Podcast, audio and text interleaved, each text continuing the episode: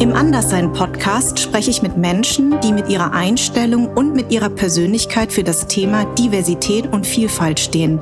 Denn es geht mir um die Wahrnehmung, Sensibilisierung und Akzeptanz aller in unserer Gesellschaft. Der Anderssein-Podcast und sein Anliegen wird unterstützt von unserem Partner Seat. Die junge Automobilmarke setzt sich schon sehr lange für Diversität und Vielfalt ein. Diese Vergangenheitsbewältigung, Familienaufarbeitung, das ist etwas, was hier ja bekannt ist, aber mhm. in Vietnam natürlich nicht. Mhm. Anders sein bedeutet, dass man nicht dazugehört, mhm. dass man komisch ist, dass einen Leute ständig hinterfragen und man besser sein muss, mhm. um akzeptiert zu werden. Genau.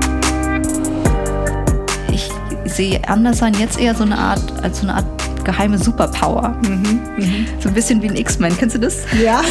da gibt es ja die ganzen, diese Mutanten, ja, genau.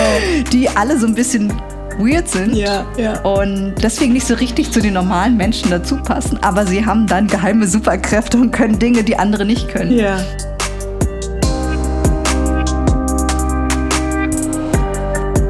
Es ist kein Pass, der jemand zum neuen Deutschen macht. Es ist nicht sein Erfolg oder das Ergebnis eines Einbürgerungstests. Es ist ein Selbstbewusstsein, das wir genährt haben aus Wut und Stolz. Wut, weil wir das Gefühl haben, außen vor zu bleiben, weil es ein deutsches Wir gibt, das uns ausgrenzt. Und Stolz, weil wir irgendwann beschlossen haben, unsere eigene Identität zu betonen, sagt Journalistin und Autorin Pham Min Hui, beziehungsweise für die Deutschen Min Hui Pham, aber man kennt dich eigentlich unter Hui Pham. Das müssen wir natürlich jetzt äh, erstmal, ähm, genau, und zwar muss ich nur kurz sagen, dieses Zitat habe ich aus einem Interview von dir. Äh, du hast vor zehn Jahren ungefähr ein Buch geschrieben, zusammen mit äh, zwei anderen Journalisten, ähm, Journalistin Alice Butter und Özlem Topçu. Ist es richtig ausgesprochen? Ja. Wir neuen Deutschen. Da habe ich das her. Da will ich wahnsinnig gern gleich auf dich äh, darauf eingehen. Aber erstmal auf den Namen. Es ist ganz lustig. Ähm, wir kennen uns eigentlich nicht so gut, aber unsere Eltern sind befreundet. Ja. Und wir haben auch noch ähnliche Namen. Also du heißt ja Farm, ich heiße Fan mit N und du heißt Min Hui und ich heiße Min Kai. Also wir sind gar nicht so weit voneinander entfernt. Ähm, und dein Papa, dieses Interview habe ich natürlich sehr gerne gelesen, weil ich deinen Papa ja auch kenne. Das hat mich sehr berührt. Ich finde ja Vater-Töchter-Interviews immer ganz toll.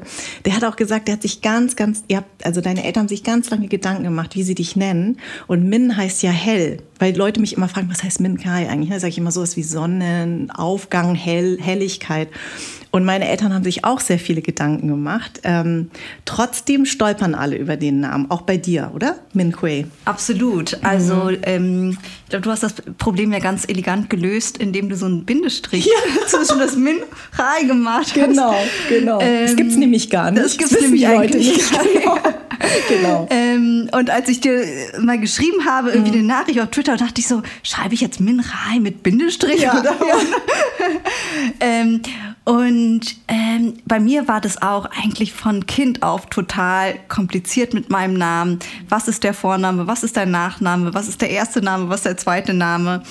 Ähm, und ich habe das dann irgendwann gelöst, indem ich das Min einfach weggelassen mhm. habe. Also die meisten kennen mich nur als Hui Farm. Und mhm. es sind tatsächlich eigentlich ja ähm, Verwandte, vietnamesische alte Freunde, mhm. äh, Bekannte, die wissen, dass ich eigentlich mit vollem Namen Min, Min Hui heiße. Ja. Meine Eltern sagen nicht auch nur Min Hui zu dir. Ja.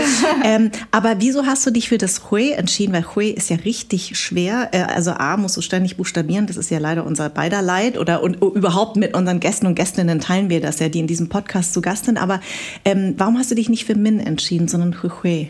Hui ist quasi mein Rufname ah. in der Familie, ja, genau. Ah. Es gibt natürlich auch Min als ja. Name. Ja. Ähm, ähm, und als weiblichen Namen und als männlichen Namen ja. als weitere Komplikation. Genau, genau. Ähm, aber in der Familie, also in, wenn man so miteinander spricht, ähm, ist das der quasi der in Anführungsstrichen einfache Rufname. Okay.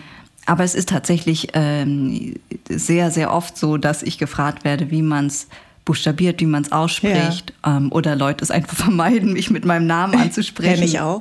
Die meisten sagen auch einfach nur Min zu mir. Sag ich, nee, nee, das ist ein eigenständiger Name. Min Kai ist tatsächlich ein Name, den, also der zusammen, so wie Anna Maria oder so. Ne? Oder Anna-Lena. Oder Anna-Lena. Ja, da würde man ja nicht auch. Ne? Genau.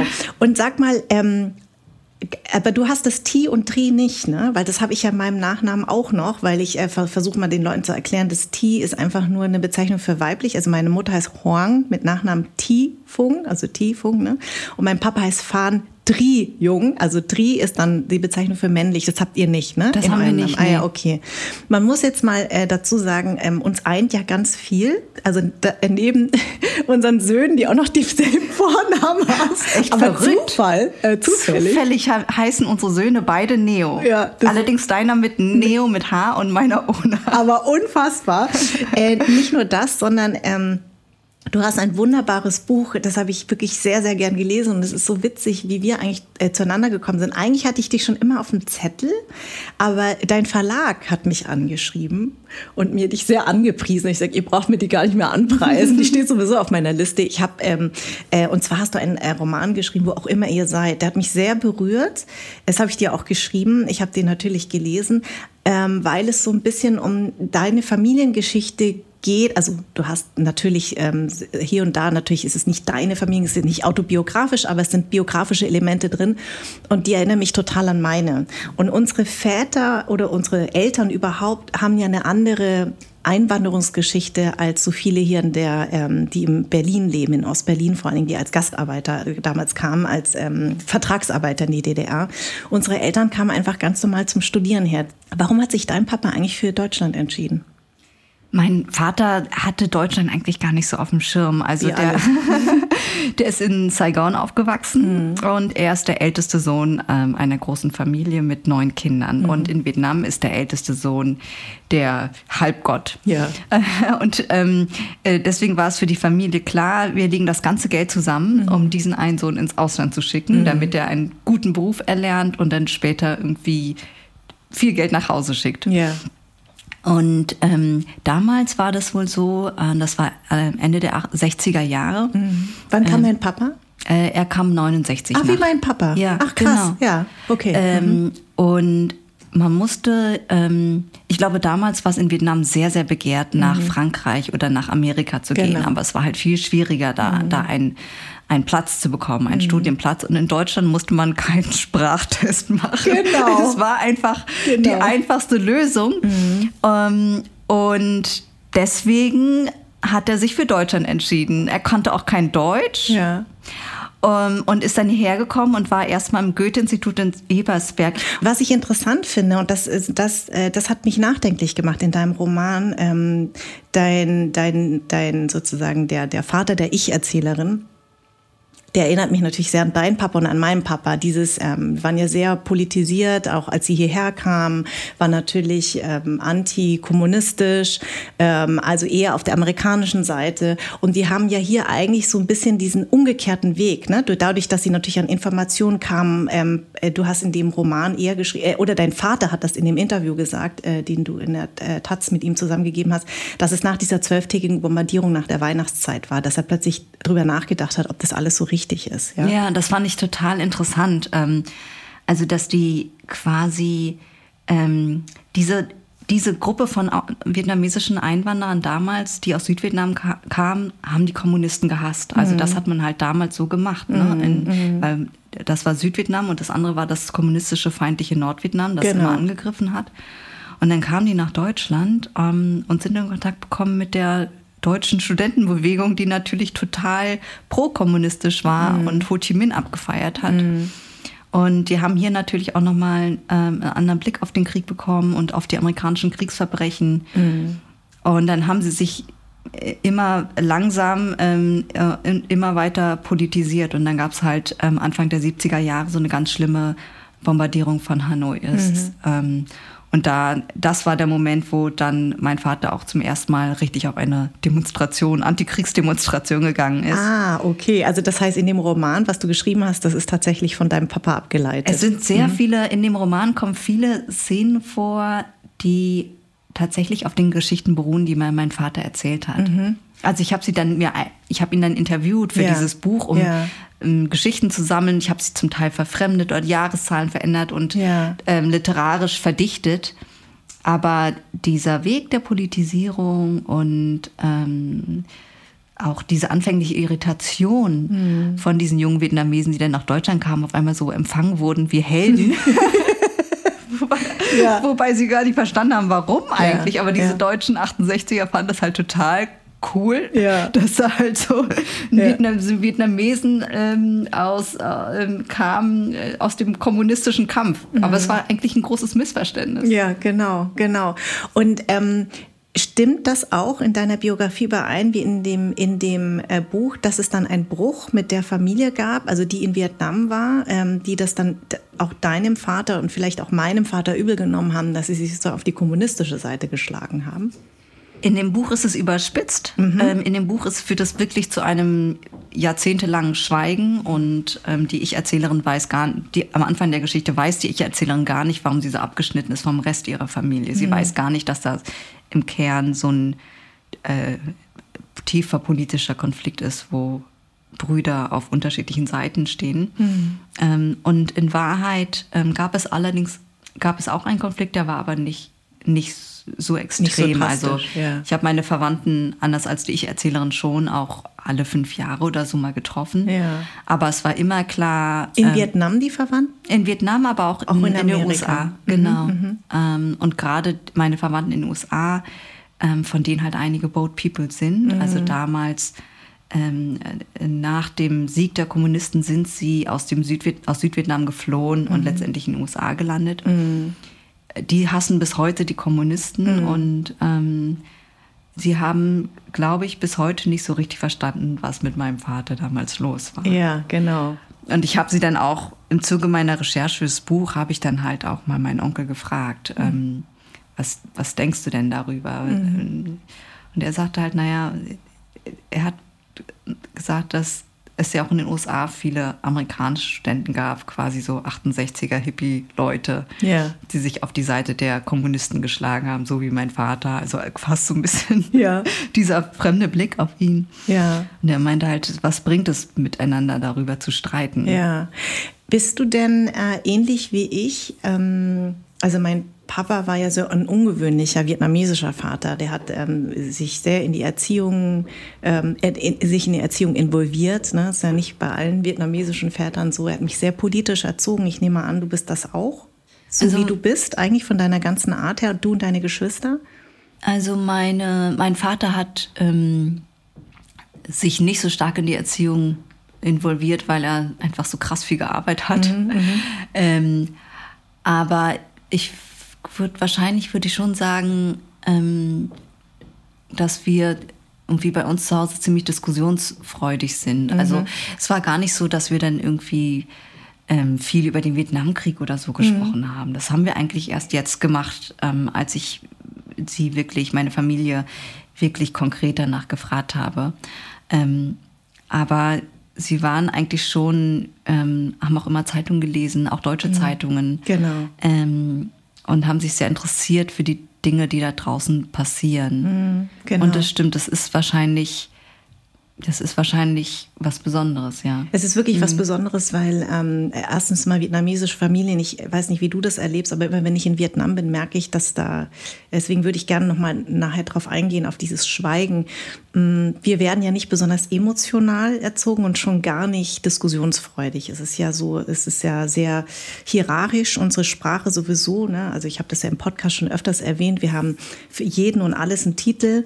Ähm, du und ich existiert nur zwischen ganz, ganz engen Freunden, aber sonst redet man von sich in der dritten Person. Das ist auch irgendwie ein bisschen äh, strange für meinen Großen gewesen, mit dem ich sehr viel Vietnamesisch gesprochen habe. Der hat ganz lange kein Ich benutzt, weil ich so viel Vietnamesisch mit ihm gesprochen habe, wow. dass er immer von sich in der dritten Person gesprochen hat, also Kalani. Wow, krass. Kalani oder Gorn. Ne? Gorn ja. ist äh, die Bezeichnung für Kind. Und ähm, da ist mir das erst aufgefallen tatsächlich. Und ähm, also dein, dein Buch hat mich zurückgeführt äh, über die letzten 20 Jahre, weil ich ja ähm, 2004 einen Dokumentarfilm über meine Familie gemacht habe, über ähm, die, die, das TED-Fest und habe so ein bisschen stellvertretend meine Schwieger, also die, äh, Quatsch, meine Tanten, die Schwiegertöchter meiner Oma porträtiert, weil was wäre aus mir geworden, wenn meine Eltern nicht gegangen sind. Das war so ein bisschen die These. Und ähm, weil Frauen eine ganz bestimmte Stellung äh, in der Familie haben, auch Schwiegertöchter, dass sie eben eigentlich für die Schwiegereltern äh, sorgen müssen und ähm, eben auch die, mich sehr mit der Erziehung auseinandergesetzt habe. Und ähm, da ist mir nochmal total bewusst geworden, wie privilegiert ich aufgewachsen bin. Nicht nur privilegiert, weil ich jetzt im Ausland lebe, weil nicht viele unserer Mitbürger ähm, und Bürgerinnen, die hier leben, ähm, auch vietnamesischer Herkunft, sind so privilegiert wie wir, sondern vor allen Dingen, weil unsere Väter es ermöglicht haben, dass wir diskutieren dürfen und unsere Mütter natürlich auch, aber vor allen Dingen auch die Väter. Und das ist mir, glaube ich, bei dir, so wie ich deinen Vater mal so wahrgenommen habe, äh, war das irgendwie ein, es ist schon ein Privileg, dass wir das durften, weil das ist nicht so üblich ne, in unserer Erziehung. Ich, ich glaube auch, dass ähm, wir ähm, eine privilegierte Position haben, dadurch, dass unsere Eltern studiert haben mhm. und dann auch ähm, in der deutschen Gesellschaft ganz gut Fuß fassen konnten, genau. sag ich genau. mal so. Genau. Hatten wir es, glaube ich, auch leichter als solche Familien, wo halt die,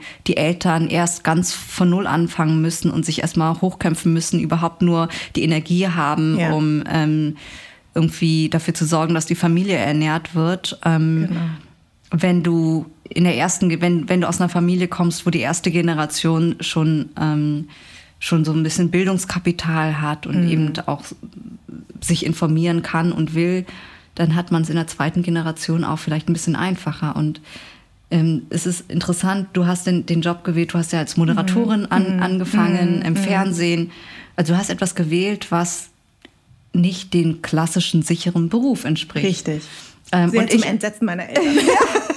Kannst du dir vorstellen? Ja, das kann ich mir gut vorstellen. Ja. Ähm, und bei mir ist es auch so. Und meine mhm. Schwester ist Architektin. Das sind mhm. Journalistinnen, Architekten sind ja natürlich keine schlechten Berufe, mhm. aber eigentlich wünschen sich viele Eltern der ersten Generation, dass ihre Kinder irgendwie etwas Sicheres machen. Irgendwie am liebsten natürlich Arzt, Arzt oder, oder, Jurist, werden. Ja, sowas. Und mehrere Instrumente ja, spielen. Genau. Du musst es ja auch immer, das ja. fand ich so süß in dem Artikel, dass dein Vater gesagt hat, kann ich mich sogar noch daran erinnern, dass wenn man zu Besuch kam, musste man immer erst mal ja. was vorspielen. Oh Gott, oh, ja. Das war so schrecklich. Alle Vietnamesen und Vietnamesen kennen das und wir hassen es. Wir haben es so gehasst, ja, genau. ja, genau. Aber jetzt im Nachhinein denke ich halt, dass sie damit die haben halt auch versucht, sozusagen zu verstehen, was bedeutet es, hier anzukommen, was bedeutet es auch Mittelklasse zu sein, ja, ja. und wie Bürgertum zu sein. Ja. Und äh, klar, jeder Vietnamese will und viele andere auch, dass irgendwie das Kind irgendwie eine gute Bildung hat. Aber mhm. für die ist es dann so ein Aus, eine Auszeichnung, dass man auch irgendwie musikalische Bildung erhält ja. und am liebsten noch Sport macht. Richtig. mein Vater hat sich sehr an mir abgerackert mit dem Tennis. Aus mir leider ja. wurde nie ein weiblicher Michael Chang, ja. aber es war so sein Traum, ja. Ich war so ein Ballnerd. Ich hatte so gar keine Ahnung und der hat sich wirklich, aber das stimmt und wir haben ja alle diesen Weg, also wir sollten eigentlich am besten studieren, Doktortitel, dann noch zwei Instrumente und noch Sport. Das ist so eigentlich das, was sich unsere Eltern natürlich für uns gewünscht haben und wir haben uns dagegen ja ein bisschen aufgelegt ja, genau. Und das mhm. ist schon, ähm, das muss man sich vielleicht auch irgendwie leisten können. Da mhm. muss man mhm. vielleicht auch das Gefühl haben, ähm, ich kann jetzt vielleicht, ich kann jetzt das wählen, worauf ich Lust habe oder mhm. was jetzt ähm, tatsächlich meiner Leidenschaft entspricht. Ja. Sag mal, dieses Schweigen, ne? das ist ja etwas, was, ähm, was in der vietnamesischen Erziehung häufig vorkommt. Also ähm, vor allem wenn es um die Vergangenheit geht. Also Vietnamesen blicken selten und ungern zurück. Sie blicken eher, eher immer nach vorne, weil es geht halt viel ums Überleben. Ähm, mir ist auch aufgefallen, und deswegen war dein Buch so ein Déjà-vu für mich, dass ich eigentlich erst durch die Recherchearbeit äh, meines Dokumentarfilms mich wirklich mit der Vergangenheit meiner Eltern auseinandergesetzt habe. Und es war sehr, sehr berührend. Aber es war auch gar nicht so einfach, weil obwohl meine Eltern sehr offen sind, gab es trotzdem so Ressentiments, ähm, über wirklich Vergangenes zu reden. Wie war das für dich? Vor allen Dingen, du bist ja auch noch nach Amerika gegangen, hast mit deinen ganzen Verwandten gesprochen. Also ich habe ja sozusagen zwar meine, ähm, äh, meine Tanten porträtiert, aber es war gar nicht so einfach, da wirklich an sie ranzukommen. Wie war das für dich? Vor allem unser Vietnamesisch ist jetzt auch nicht so erstklassig. Und mein Vietnamesisch, glaube ich, auch noch viel schlechter als deines. Mhm, mhm. ähm, ich habe das am Anfang im Grunde äh, wie eine große journalistische Recherche mhm. ähm, angegangen. Und das hat mir, glaube ich, dabei geholfen. Mhm, mh. Also ähm, ich habe vor vier Jahren habe ich einen Vertrag bekommen mit einem, einem Buchvertrag. Mhm. Äh, mit einem Verlag und ähm, ich hatte die Idee, grob eine Familiengeschichte zu, vietnamesische Familiengeschichte zu schreiben, die sich allerdings verteilt über Deutschland, Vietnam und Amerika. Mhm. Also, und ich wollte außerdem, wusste irgendwie auch, dass ich so eine Art Generation-Epos schreiben will und mhm. ähm, beschreiben will, wie, wie all diese unterschiedlichen Konflikte, äh, große Konflikte, große historische Ereignisse zusammenkommen in so, auf, so ganz eng, auf dem ganz engen Raum einer Familie. Mhm. Und ähm, ich hatte davor auch eine große, große Scheu, mhm meine eigenen Verwandten zu befragen. Ja. Aber ich musste ja, ja für genau. dieses Buch. Ja. Ich hatte ja diesen Vertrag und ähm, ich hatte einfach aus den Anekdoten oder Nebensätzen, die immer mal wieder gefallen waren, und auch aus meiner persönlichen, natürlich meinen persönlichen äh, Begegnungen mit meinen Verwandten, wusste ich irgendwie, da steckt großer Stoff drin. Mhm. Also mein journalistisches Herz hatte gesagt, ich muss jetzt zu diesen Leuten gehen und mit ihnen Interviews führen. Ja. Und ich habe erstmal angefangen mit meiner Familie in Berlin, auch mit tatsächlich meine Eltern nochmal gefragt, wie seid ihr aufgewachsen in Saigon und meine mhm. Mutter in Hue. Mhm. Ähm, ah, die ist aus Hue, aus, der, ja. Kaiser, aus der Kaiserstadt. Ja, genau. Das hört man gar nicht. Das hört man gar nicht. Ja, weil man muss dazu sagen, äh, das ist wirklich der heftigste Dialekt. Ja. Und ähm, also weißt du, für uns Südvietnamesinnen ist es ja so, wir verstehen fast alles, aber Hue-Leute sind mhm. echt wahnsinnig schwer ja, zu verstehen. Total. Ach krass, okay. Genau. Gibt es übrigens wahnsinnig leckeres Essen. Ja, das stimmt auch wieder, ja, ja, stimmt. Ja, mhm. ja ich habe erst sozusagen im Kleinkreis angefangen und dann ähm, bin ich. Ähm, waren die denn davon begeistert, als sie gehört haben, dass du die? Sie waren. Ähm, Sie waren bereit, mit mir zu reden, ah, sagen wir so. Sie kennen es schon ein bisschen von mir, dass ich auch ab und zu mal, ähm, eben von, auch von meinem ersten Buch, ja. dass ich schon ähm, auch ab und zu sozusagen ähm, biografische äh, Erlebnisse verarbeite, aber sie haben es, glaube ich, konnten sich noch nicht so richtig vorstellen, was es werden würde. Ja. Und dann stand sowieso ein Urlaub an, ein Familienurlaub in Kalifornien ja. bei der Familie meines Vaters. Ähm, in einem Ort namens Little Saigon. Ja, da wo alle leben. Wo alle Vietnamesen leben. Es ist in der Nähe von Disneyland. Mhm. Ähm, und da leben halt ganz viele dieser früheren Boat People aus Südvietnam und eben auch meine Verwandtschaft. Lass mich raten, die sind bestimmt auch entweder im Nail oder im äh, hier, wie heißt ähm, hier Cleaners Business, also so äh, hier Reinigung. Achso, ja. Nee? Ähm, eine Tante ist tatsächlich auch im Nail Business. Ja, genau. Ähm, und andere Leute, eine hat bei, bei einer Exilzeitung, ähm, vietnamesischen ah. ähm, Exilzeitung gearbeitet, ein anderer so als Techniker, also okay. so ein bisschen querbeet. Mhm. Ähm, und ähm, ich habe dann einfach ihnen gesagt, ja, übrigens, ich möchte gerne Interview, ich schreibe einen Roman, ich mhm. würde einfach würde gerne mit euch Interviews führen, um Inspiration zu sammeln und ich möchte sie gerne einzeln führen. Mhm. Oh. Und das ist natürlich auch nochmal was ja. ganz Ungewöhnliches in vietnamesischen Familien, ja. dass man so one-on-one -on -one ja, irgendwie so Gespräche stimmt. führt. Stimmt. Und auf Englisch wahrscheinlich. Ich ne? habe sie ähm, mal auf Englisch, mal je nachdem. Mhm. Äh, manche Gespräche habe ich auf Englisch geführt, manche ähm, auf Vietnamesisch und meine, meine Eltern waren ja damals auch, auch bei diesem Urlaub dabei. Die haben mir ein bisschen geholfen. Mhm. Es war oft ein Mischmasch, mhm. dass zum Teil, dass sie Vietnamesisch geredet haben und ich dann auf Englisch die Fragen gestellt mhm, habe. Okay. Äh, und ich habe auch tatsächlich zwei Tanten, die taubstumm sind. Das heißt, es gab ah. sogar Gespräche, die Interviews, die auf Gebärdensprache, ein Interview, was auf Gebärdensprache Ach, stattfand. Wie krass. Ja, das war. Hast du die dann also wie hast du das dann gemacht? Geskriptet gleich? Ähm, wie muss man sich das dann vorstellen? Also das erste Gespräch, da hat quasi ihre Tochter übersetzt, aus der Gebärdensprache. Ähm, für die war das bestimmt auch interessant, weil wahrscheinlich ihre Mutter auch noch nie drüber Ach, die ist so ein Teenager, für die war Ach das so, sicher. okay. Sie, so, wollte eigentlich nur okay, wieder zurück gut. zum Handy. Ja, okay. Aber dann hatte ich noch mein zweites Mal tatsächlich eine richtige Gebärdensprachendolmetscherin mhm. ähm, geholt, ähm, weil in meiner Familie niemand wirklich Gebärdensprache beherrscht. Das finde ich auch so ein bisschen vietnamesisches Ding. Also du hast halt in diesen ganz großen Familien von früher, mhm. ähm, hast du halt auch immer mal wieder Kinder, die so ein bisschen, ja, nicht eingeschränkt sind. Mhm. mhm. Aber es gab halt nicht, in meiner Familie gab es nicht die Kapazitäten, dass dann halt die ganze Familie auch die Gebärdensprache lernt, um sie wirklich einzubeziehen. Ja, und so Wahnsinn. musste das, also die beiden Tanten, die gehörlos sind, mussten halt immer sozusagen von den Lippen lesen oder halt oh, so äh, mit einem Notizblock Sachen aufschreiben, aber es ist halt sehr limitiert. Mhm. Und, ähm, und darf ich fragen, also weil mich das natürlich persönlich interessiert, es ist ja so, für mich war das damals, es ist ja, das kann man sich in Deutschland ja nicht so vorstellen, weil man hier in Deutschland sozusagen immer auf Augenhöhe miteinander spricht. Bei uns ist ja wirklich diese Hürde, gerade mit Tanten und wenn es dann um Emotionen und wie war das damals, das ist ja schon, also wenn man die Fragen auf Englisch stellt, ist es was anderes oder auf Deutsch als auf Vietnamesisch. Hattest du diese Hürde auch? Also ich habe häufig gemerkt, dass für mich war das ein ganz schmaler Grad. Hm, was darf ich wirklich fragen? Ne, weil bei, bei mir ging es viel um die Kindererziehung. Wie wünscht sie sich das, meine Tante? Ne, ich habe eine sehr moderne Tante, ähm, die war irgendwie so anders als meine ganzen anderen Tanten. Die war so meine Heldin in diesem Film. Und ähm, die hat eigentlich schon immer so einen westlichen Blick, obwohl sie noch nie dort gelebt hat. Und sie hatte schon immer so Erziehungsmethoden, ähm, die sehr ungewöhnlich waren. Mhm. Aber ich habe gemerkt, es war immer ganz schwer für mich, sie zu befragen, obwohl sie vom Alter gar nicht so weit weg ist von mhm. mir, weil meine Mutter ist ja die älteste und der jüngste Bruder, da sind einfach äh, fast 20 Jahre dazwischen. Das heißt, äh, meine Eltern haben mich auch jung bekommen. Das heißt, meine Tante und ich wären, wenn wir auf Deutsch sprechen würden, sind wir eigentlich, wären wir auf totaler Augenhöhe. Und sie ist aber meine Tante, das heißt, sie ist zwei Stufen über mir.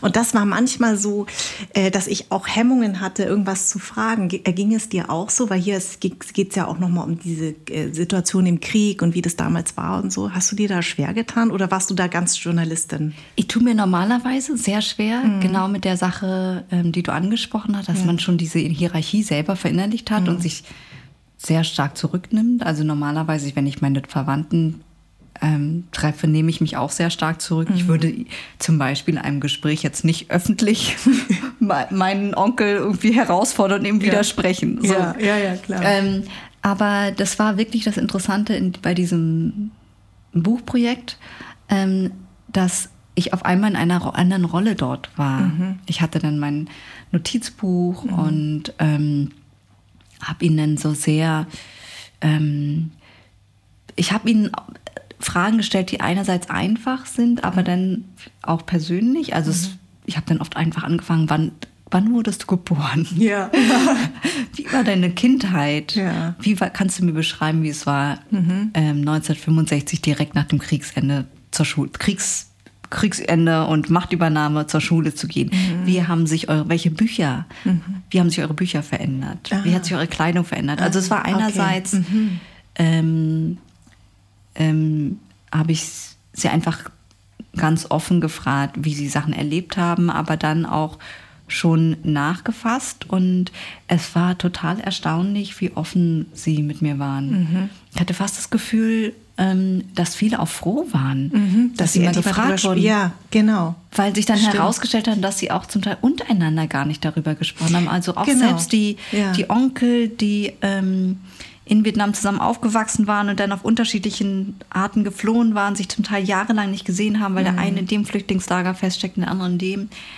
Selbst die hatten nicht über diese Zeit gesprochen, mhm. als sie wieder zusammen vereint waren in Amerika. Und woran glaubst du, ist, ist das so? Ich glaube, weil es genauso ist, wie du sagst. Es gibt nicht diese Kultur, dass man andere tief befragt, dass man nach der, in der Vergangenheit herumbohrt, mhm. dass man nach unangenehmen Dingen fragt. Mm, mein Onkel, mein, einer meiner Onkel sagte mir, dass er schon auch mit an, den anderen darüber gesprochen hat, aber es hat einfach nie jemand die Frage gestellt. Mhm, ja. Und das fand ich total interessant. Und da denke ich halt auch, ähm, dass meine deutsche Sozialisation da wahrscheinlich auch ein Grund war, warum ich dann überhaupt auf die Idee gekommen bin. Ja. Die Verwandten fragen, hey, wie habt ihr den Krieg erlebt? Das ja. ist ja das, was ganz viele Deutsche äh, auch gemacht haben mit den Großeltern. Richtig, genau. Wie hast du den Krieg erlebt? Und diese ähm, Vergangenheitsbewältigung, Familienaufarbeitung, das ist etwas, was hier ähm, ja bekannt ist, aber mhm. in Vietnam natürlich nicht. Mhm. Ich fand es auch interessant, ich habe ähm, nicht nur meine Verwandten interviewt, sondern auch Zeitzeugen und äh, unter anderem ein ähm, Schriftsteller, Bao Ninh, mhm. ähm, der in Vietnam sowas wie der Günter Grass von Vietnam ist. Und vor ja. dem hatte ich zum Beispiel auch total Respekt, weil ich dachte, Gott, der ist der große Schriftsteller und ich bin jetzt hier irgendwie die junge Autorin. Ja. Wird er mich ernst nehmen? Ja.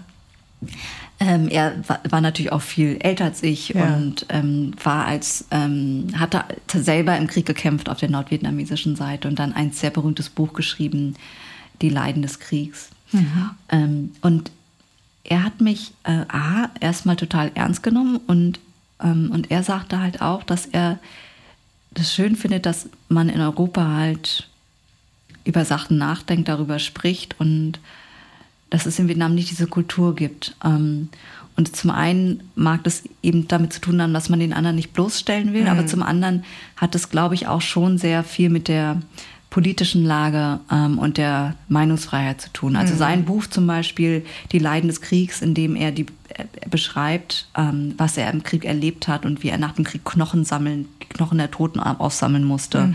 seine Liebe verloren hat und dem Alkohol verfallen ist. Dieses Buch war erst erlaubt, aber dann auch wieder verboten, ja. obwohl es mehrere Preise gewonnen hat. Und dann hat man, ich glaube, dass die Bevölkerung halt auch gelernt hat, dass man über manche Dinge besser nicht spricht. Richtig oder nur auf eine bestimmte Art spricht, ja. weil sonst könnte es dir schaden oder es könnte deiner Familie schaden. Ja, ja.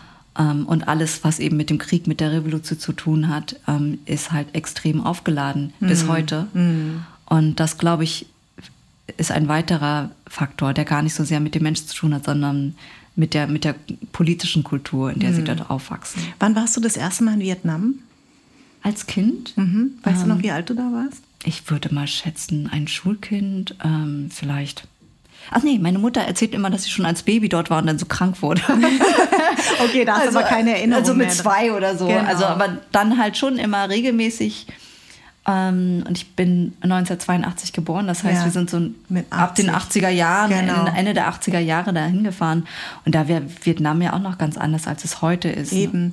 Und kannst du dich, also das, da warst du jetzt sehr, sehr klein, aber du bist ja dann auch, ähm, weil ich erzähle das, ich bin ja äh, älter als du, ich bin ja 74 geboren und ich war das erste Mal in Vietnam 78, also sozusagen oh, okay. ja, 78, ja, 79, der, also krass, genau, so vier, also mhm. vier Jahre nach Ende, äh, Kriegsende. Und das war für mich ein totaler Schock, weil meine Mutter hat ja nur geweint. Ich habe ja in dem Moment ja auch nicht begriffen, also weil, weil, ne, weil wir jetzt auch ja. sagen, anders sein.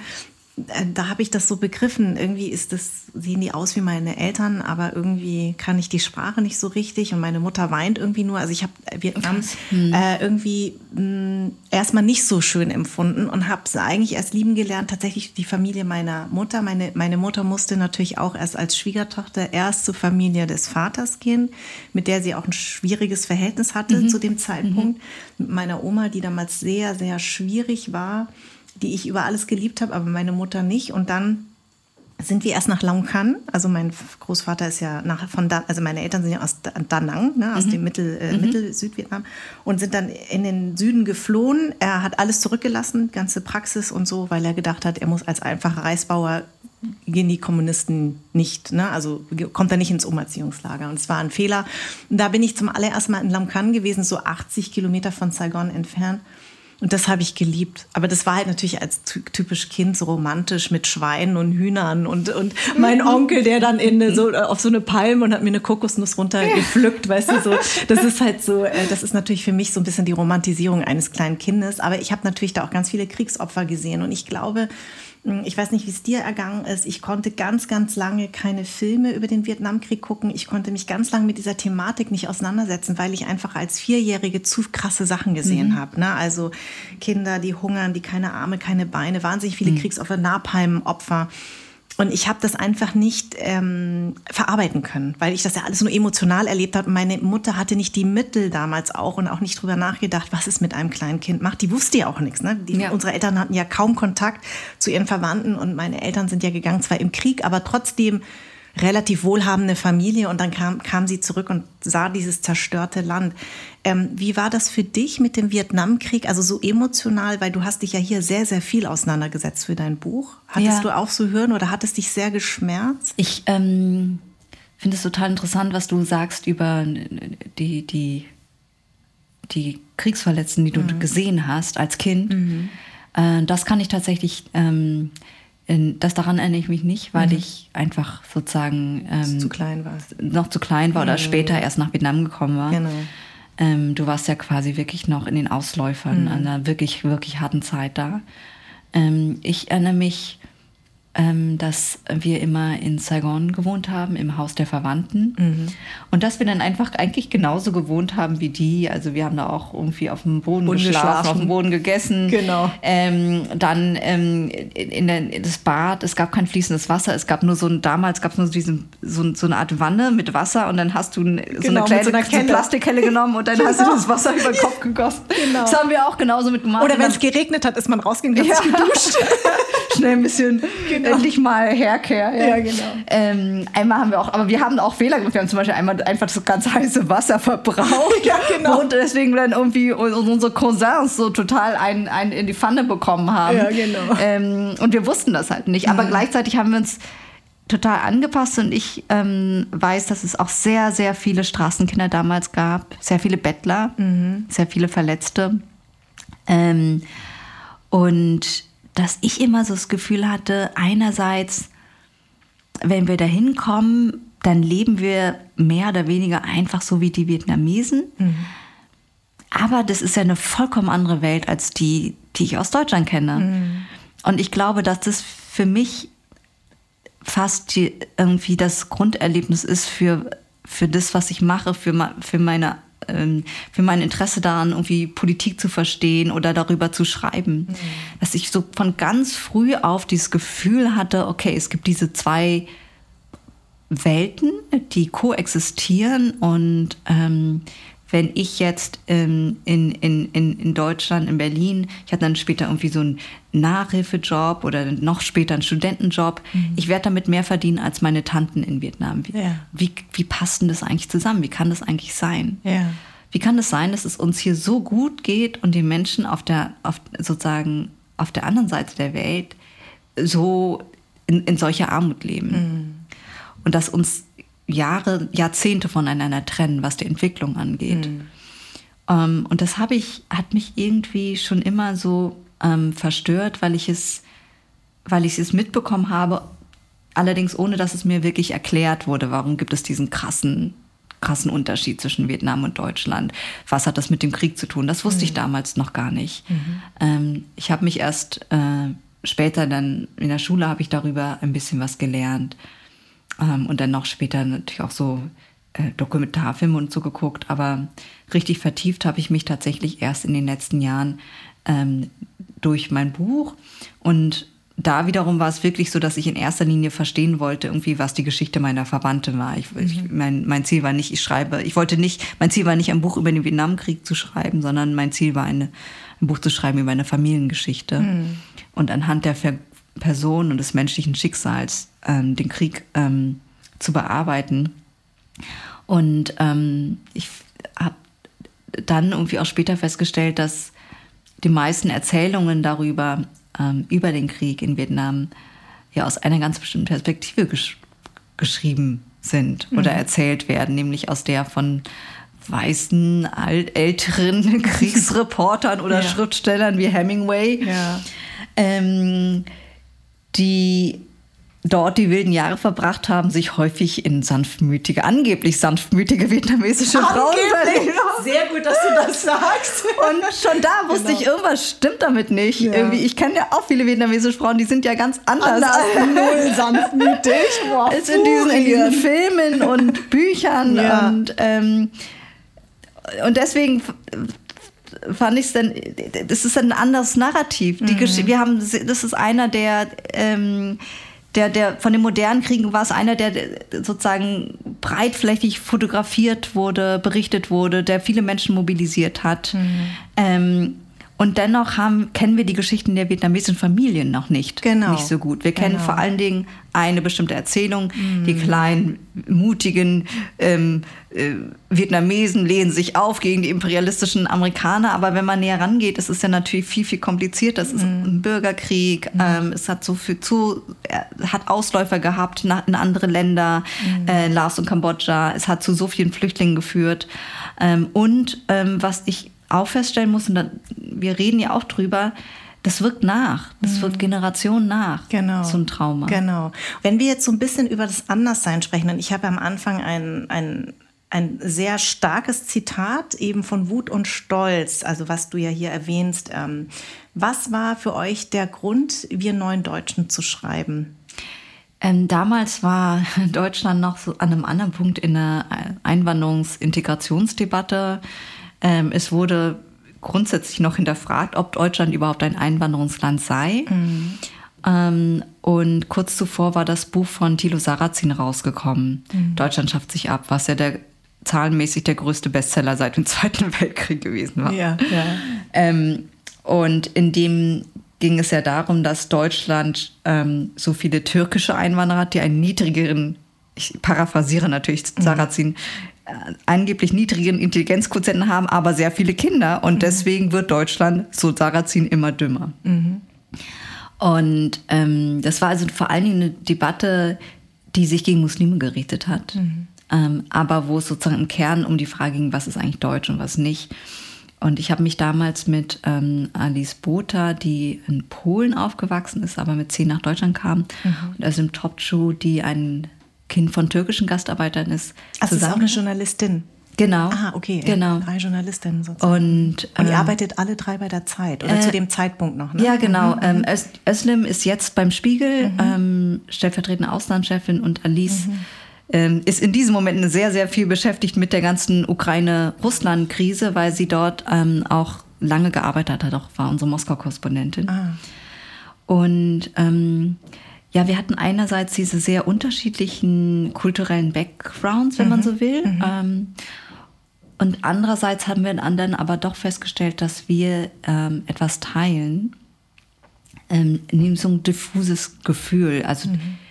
ein bisschen wie dein Podcast. Also dieses, dieses, wir sind, wir sind anders ähm, und wir haben, wir hatten zum Beispiel auch sehr stark das Gefühl, dass wir uns beweisen müssen. Mhm. Ähm, vor allem damals bei der Zeit, wir waren damals noch, ähm, also ich war Ende 20, die anderen Anfang 30 und wir waren im Zeitpolitikressort. Mhm. Helmut Schmidt war noch am Leben, kam mhm. jeden Freitag zur Konferenz vorbei. Oh, da beneide ich.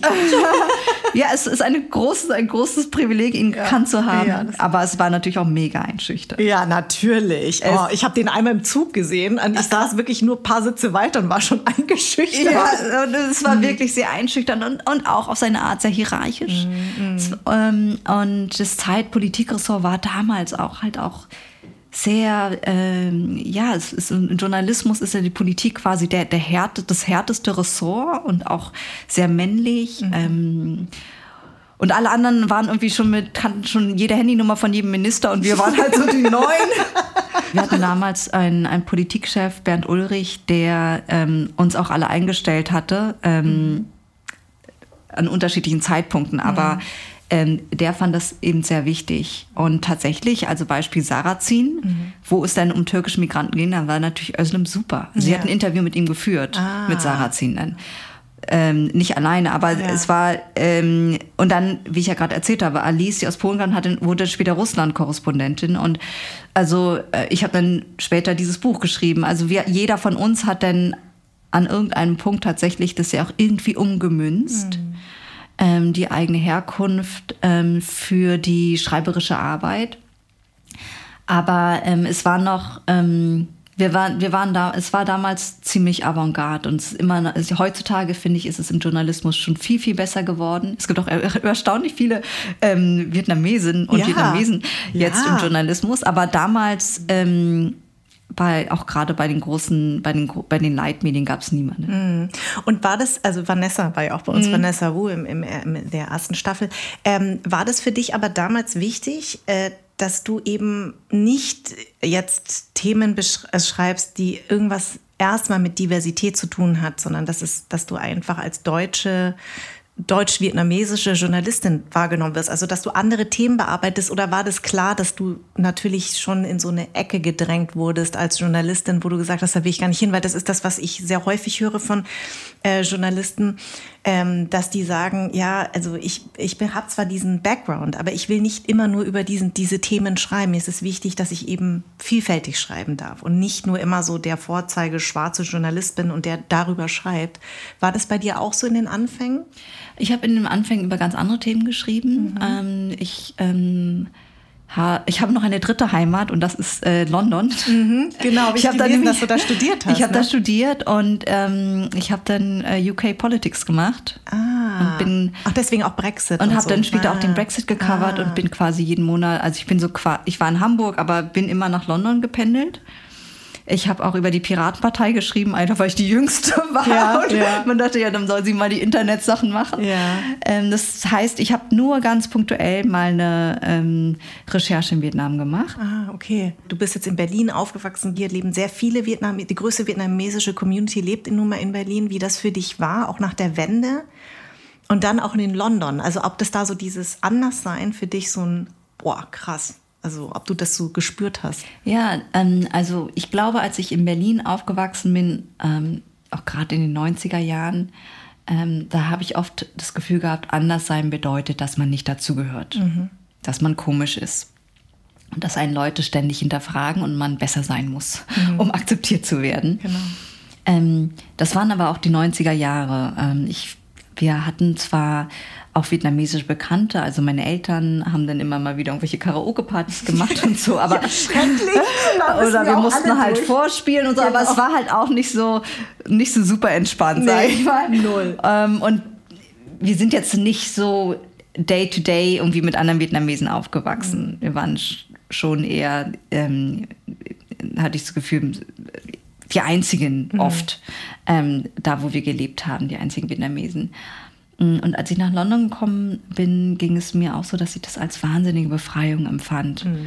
Das war halt auch nochmal eine ganz andere Zeit in London. Jetzt ist es ja durch den Brexit nochmal wiederum mhm. anders, aber damals äh, war das die Zeit von Tony Blair, Young British mhm. Artists und es war, es war, es war eine richtige Weltstadt und jeder war anders. Mhm. Und anders, mhm. und da habe ich halt gesehen, ähm, anders sein kann auch normal sein. Ja. Und das ist total befreiend, wenn man einfach nicht darüber reden muss. Und ähm, jeder hat irgendeinen Akzent und jeder kommt von irgendwoher und hat eine komplizierte Familiengeschichte. Und wenn man Lust hat, sich darüber zu unterhalten, fein. Und mhm. wenn nicht, ist auch gut. Mhm, mhm. Und ähm, das finde ich bis heute daran so toll. Also dieses, dieses wirklich globale Lebensgefühl. Und jetzt, ähm, wo ich wieder in Berlin lebe, ähm, habe ich das Gefühl, dass Berlin ein bisschen mehr so geworden ist wie London. Mhm. Es ist viel internationaler geworden, zumindest da, wo ich wohne, in Friedrichshain. Mhm. Ähm, und ich habe auch das Gefühl, dass der Mainstream der Gesellschaft viel, viel weiter ist. Mhm. Ähm, es gibt natürlich immer wieder Backlashes und AfD und so weiter. Aber insgesamt ähm, ist auch gerade in so einer so einem liberalen, halbwegs gebildeten Mainstream und so, da macht man nicht mehr einfach so Schlitzaugenwitze. Ja. Mhm. Früher hat man ja gar keinen Verständnis, da, ja. gar kein Bewusstsein dafür, dass es irgendwie komisch sein könnte, aber ja. heutzutage gibt es halt schon echt ein anderes Bewusstsein.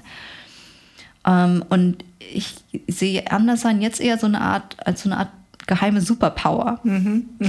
So ein bisschen wie ein X-Men, kennst du das? Ja. da gibt es ja die ganzen, diese Mutanten, ja, genau. die alle so ein bisschen weird sind. Ja, ja. Ähm, und äh, deswegen nicht so richtig zu, den normalen Menschen dazu passen, aber sie haben dann geheime Superkräfte und können Dinge, die andere nicht können. Ja. Und so sehe ich das inzwischen auch. Mhm. Also ich glaube, dass ähm, Leute, die mit einer zweiten Kultur aufwachsen oder dritten, ähm, ganz oft nochmal so einen anderen Erfahrungshorizont mitbringen ähm, und so einen zweiten schrägen Blick auf Sachen. Also mhm. sagen wir mal, Ukraine. Mhm. Furchter, ganz, ganz schlimmes Ereignis, hat mich auch zutiefst geschockt. Mhm. Ähm, ich empfinde mich auch als eine Generation, die den Krieg nicht aus nächster Nähe kennt. Ja. Aber gleichzeitig kenne ich den Krieg durch meine Verwandten. Mhm. Und ich kenne Vertreibung Mhm. ähm, und Trauma und so durch sie. Es ist, es ist nicht komplett neu. Mhm. Es ist, Ich war auch weiß, schon was du Teil von meiner Familiengeschichte. Ne? Ja, genau. Ähm, und dadurch, was ich damit sagen will, ist es nicht, dass es besser ist, Mhm. äh, dass es in meiner Verwandtschaft eine Kriegsgeschichte gibt, aber Ja. ich schaue dadurch vielleicht auch ein klein wenig anders Mhm. auf so ein Ereignis wie dieses. Mhm. Ähm, und ähm, und sind, ja, man ist krisenerprobt. vielleicht, ja, und Ja. man, man kennt, glaube ich, auch manchmal andere Härten und man ist auch manchmal härter zu sich selbst. Das habe ich auch festgestellt. Ja, das stimmt. Ich habe auch sogar mal eine Studie gelesen von einer Unternehmensberatung, da ging es darum, sozusagen wie hart Leute arbeiten. Ja, ja. Und da war so, ich glaube, der Aufhänger der Studie war, dass einfach die, die, die, die jetzige junge Generation einfach sehr viel Wert legt auf Work-Life-Balance. Ja, ja, ja, ja, total. Außer mhm. die Frauen, die aus Einwandererfamilien kommen. Mhm. Die, weil die halt doppelt dieses Gefühl haben, sich beweisen zu müssen. Sie müssen sich einerseits als Frauen in einer Männerwelt beweisen und sie müssen sich oft beweisen als Leute, die nicht weiß sind oder nicht sozusagen deutsch oder was auch immer in der, in der Mainstream-Gesellschaft. Mhm. Und die haben das verinnerlicht. Viele von denen haben von früh auf verinnerlicht, du musst doppelt so gut sein, um akzeptiert zu werden. Genau. Also, Min Hui, sage ich jetzt absichtlich.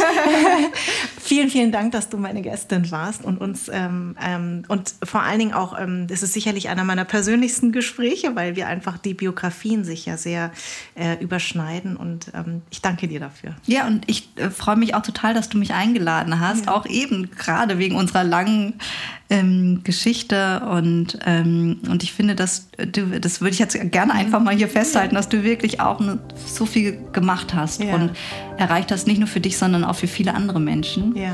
Und deswegen war es mir eine besondere Ehre, heute hier zu sein. Come Anderssein ist eine Produktion der Farn und Pracht Company. Idee und Konzept stammt von mir, Redaktion Anja Prinz und ich, Schnitt Anja Prinz, Soundmixing und Editing Henry Uhl, Redaktionsassistenz Saskia Schildwach, Musik Perry von den Beethovens und zuletzt möchte ich mich bei Seat, der Amano Group und alle, die diesen Podcast unterstützen, bedanken.